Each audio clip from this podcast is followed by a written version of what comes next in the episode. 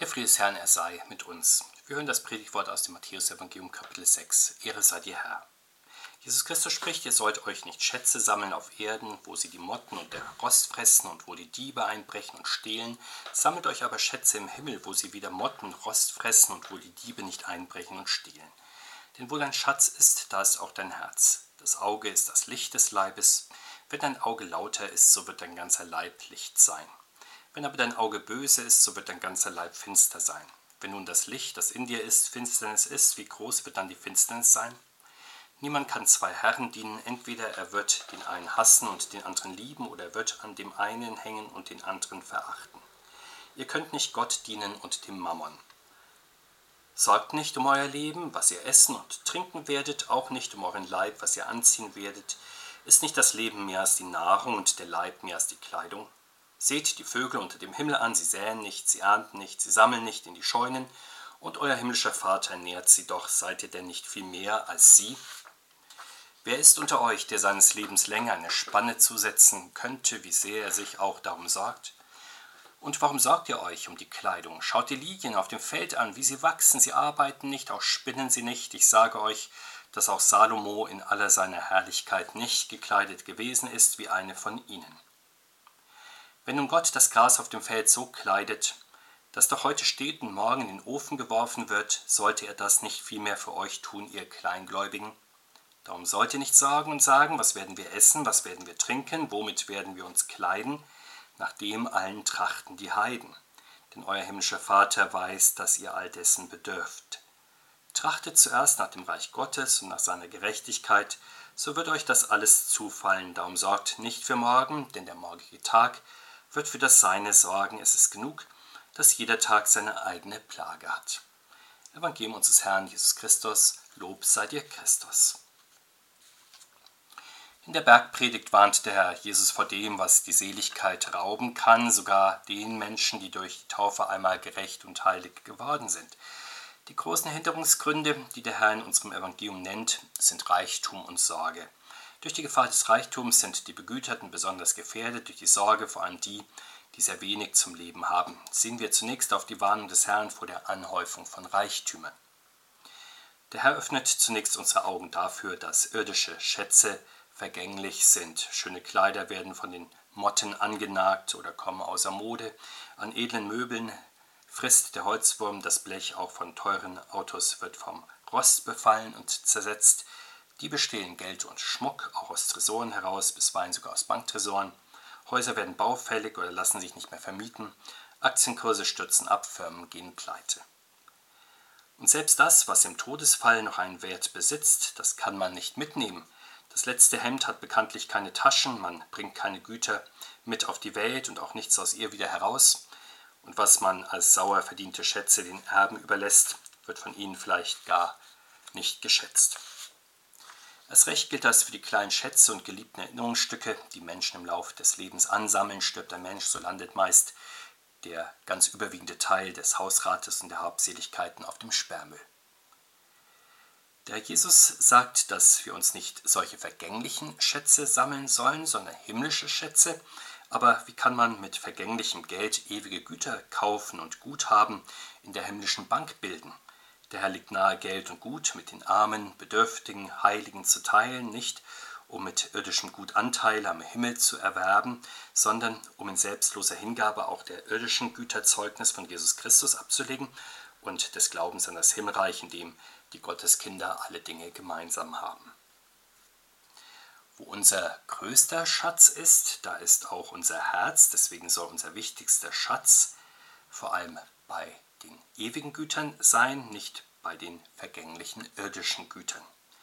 Wir fragen, wie geht das? Jesus macht es deutlich, wenn er auf das Augenlicht verweist, das Licht des ganzen Körpers ist, während umgekehrt ein finsteres Auge den ganzen Leib verdunkelt. Damit spricht er von dem Fokus, dem Hauptaugenmerk der übergeordneten Perspektive, die unser Leben haben soll. Sind wir vor allem geistlich und himmlisch gesinnt oder vor allem materiell und irdisch? Können wir im Klein-Klein unseres Alltags und unserer vielzähligen Aufgaben immer wieder die große himmlische Perspektive gewinnen. Auch das deutet der Herr mit seinem Wort vom Augenlicht an. Er verweist uns auf das Wort Gottes, das Leuchte unserer Füße ist und ein Licht auf unserem Lebensweg. Und wie treu in der Tat bescheint uns Gott mit dem Licht seines Wortes, ganz gleich, ob wir es gerade gläubig hören oder aus den unterschiedlichen Gründen nicht annehmen.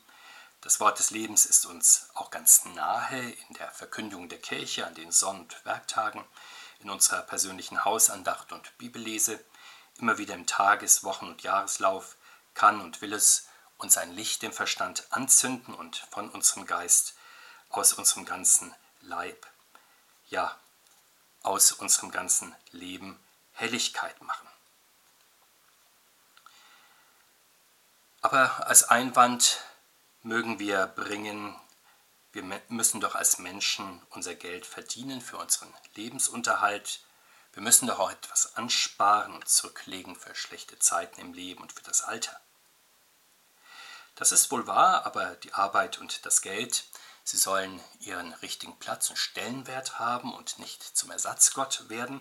Das aber geschieht immer wieder, wo sie der wichtigste Inhalt unseres Lebens sind. Es gibt ja nicht wenige Menschen, die kennen außer Arbeit von Montag bis Sonntag nicht viel und außer Geld verdienen und Geld vermehren, außer Anhäufen und Verwalten von Besitztümern, außer aneinandergereihtem Nervenkitzel und Sinnesgenüssen keinen wirklich höheren Lebenszweck. Der Herr Jesus nennt diese Lebensweise, diesen Lebensstil Dienst am Mammon, also an Geld und Gut. Und dieser Mammon ist in der Tat ja der Gott, dem die meisten Menschen auch unserer Zeit dienen, dem sie mit Haut und Haar verfallen sind. Wir alle kennen diese Gefahr ja auch von uns selbst und von nahen Menschen, wie wir immer wieder versucht sind, von rastloser Habgier, von verschwenderischer Angeberei mit materiellen Gütern, von Geiz gegenüber zu Mitmenschen, von maßlosem Konsum, von einfachen, aber auch langlebigen Gütern.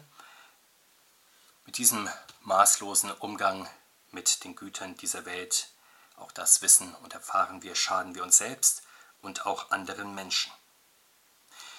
So ist es gut, wenn wir bei solchen Worten der Heiligen Schrift, die uns diese Zusammenhänge deutlich machen, immer wieder auch erschrecken und aufwachen und umkehren dann Vergebung vom Herrn empfangen und versuchen ein neues Leben Kraft des Geistes Gottes zu führen, ein Leben, das vor allem nach den himmlischen, den geistlichen Gütern trachtet.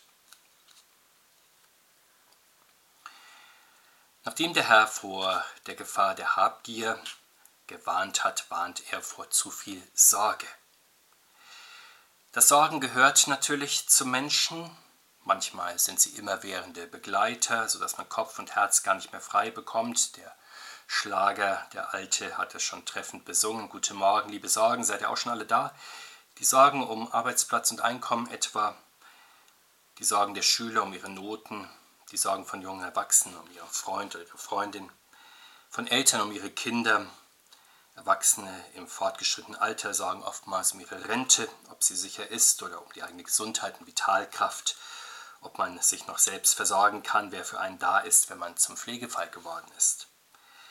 Es gibt eine Unzahl von großen und kleinen Sorgen. Der Herr Jesus nun sagt, dass wir nicht sorgen sollen.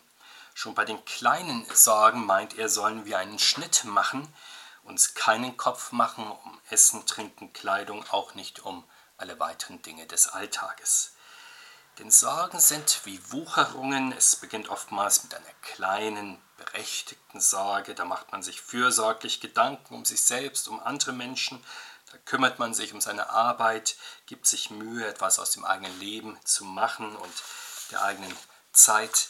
Da trifft man Vorsorge für den Fall von Krankheit, Unfall, Berufsunfähigkeit, Alter und so weiter. Aber wenn man diesen Sorgen nachgibt, fangen sie an zu wuchern, werden größer und immer größer und ziehen wie ein Magnet immer weitere Sorgen magisch an. Deswegen schneidet Jesus ganz zu Beginn das Sorgen ab. Und wie das genau gehen kann, macht Martin Luther einmal mit einem schönen Bild deutlich, wenn er sagt, ich kann es nicht ändern, dass die Vögel über meinem Kopf fliegen, aber ich kann verhindern, dass sie auf meinem Kopf Nester bauen. Die Vögel sind natürlich ein Bild für die Sorgen. Man kann nicht verhindern, dass sie kommen, aber man kann verhindern, dass sie sich breit machen, dass sie sich einnisten, dass sie immer weitere Sorgen nach sich ziehen. Und so gesehen sollte es die Hauptsorge sein, sich möglichst nicht zu sorgen. Deshalb verweist Jesus also den sorgenden Menschen auf das Wunder des Lebens zunächst. Das Leben ist ein großartiges Geschenk des himmlischen Vaters. Sorgenmacherei zeichnet dann nicht die Kinder Gottes aus, sondern die Kinder der Welt, die Menschen ohne Gott. Sorgerei ist ein Zeichen von fehlendem Gottvertrauen, ja von Kleinglauben. Ist damit gemeint, dass man sich also möglichst locker machen soll und sich möglichst wenig kümmern und Gedanken machen soll, die Dinge einfach treiben, ihren Lauf lassen soll, abwarten und Tee trinken? Nein, die Lösung ist, dass man die Sorgen auf Gott wirft, alle Sorgen werft auf Gott, denn er sorgt für euch, sagt der Apostel Petrus. Also bevor die Dinge an die Nieren gehen, soll man sie vertrauensvoll an Gott übergeben. Der wird für einen sorgen, bevor das Kümmern zu schweren Gewitterwolken oder Zersorgungen oder endlosen Gedankenschleifen wird, soll man seine Sorgen und Nöte im Gebet vor Gott bringen und hierbei dann vor allem auch den Dank nicht vergessen. Aber wie kommt man dann ganz praktisch von großer innerer Unruhe und hektischer Aktivität zur Dankbarkeit für Gottes Fürsorge? Jesus macht es hier deutlich in unserem Wort, wenn er unsere Blickrichtung ändert von uns selbst weg in die Welt hinein, hin auf den treusorgenden Vater im Himmel, wie er sich sogar um die Vögel unter dem Himmel kümmert und die Blumen auf dem Feld. Folgen wir diesem Hinweis, dann sehen wir, wie sogar die Vögel von Gott auf ganz einfache Weise satt gemacht und am Leben erhalten werden, ohne Scheunen und Häuser, Maschinen und Fabriken, geregelte Arbeitszeit und Bankkonto, Internet und Handy. Auch die Blumen werden von Gott auf ganz einfache Weise perfekt und schön gemacht. Nicht nur die stolzen königlichen Lilien, auch die schlichten Gänseblümchen.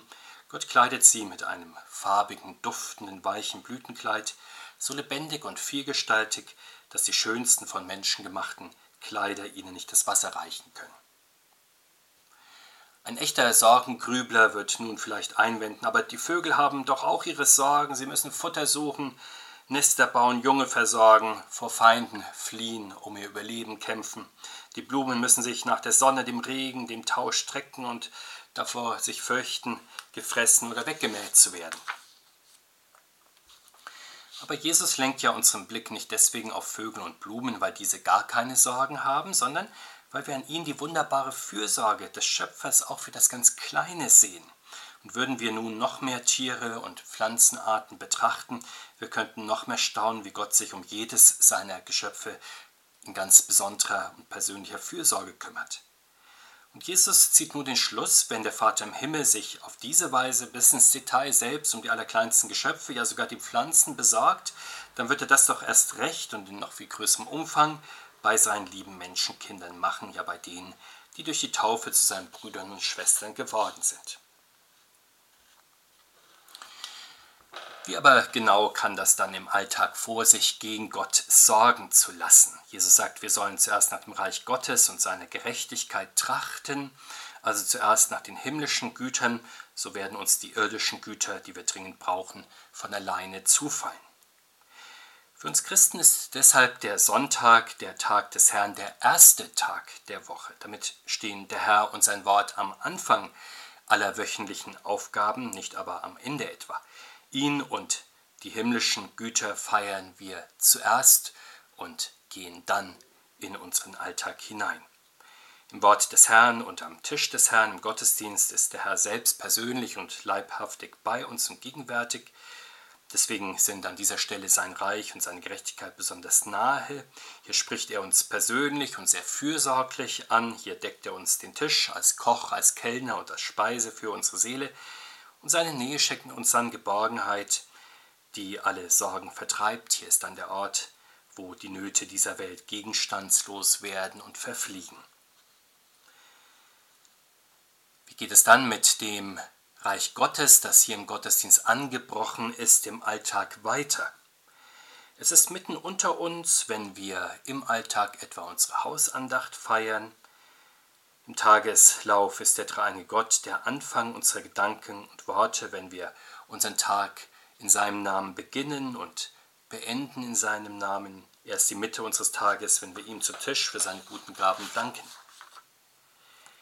In allen unseren Gebeten bitten wir zuerst, geheiligt werde dein Name, dein Reich komme, dein Wille geschehe und erst dann unser tägliches Brot gib uns heute. So geht also das Himmlische stets dem Irdischen voran und zwar wegbereitend voran.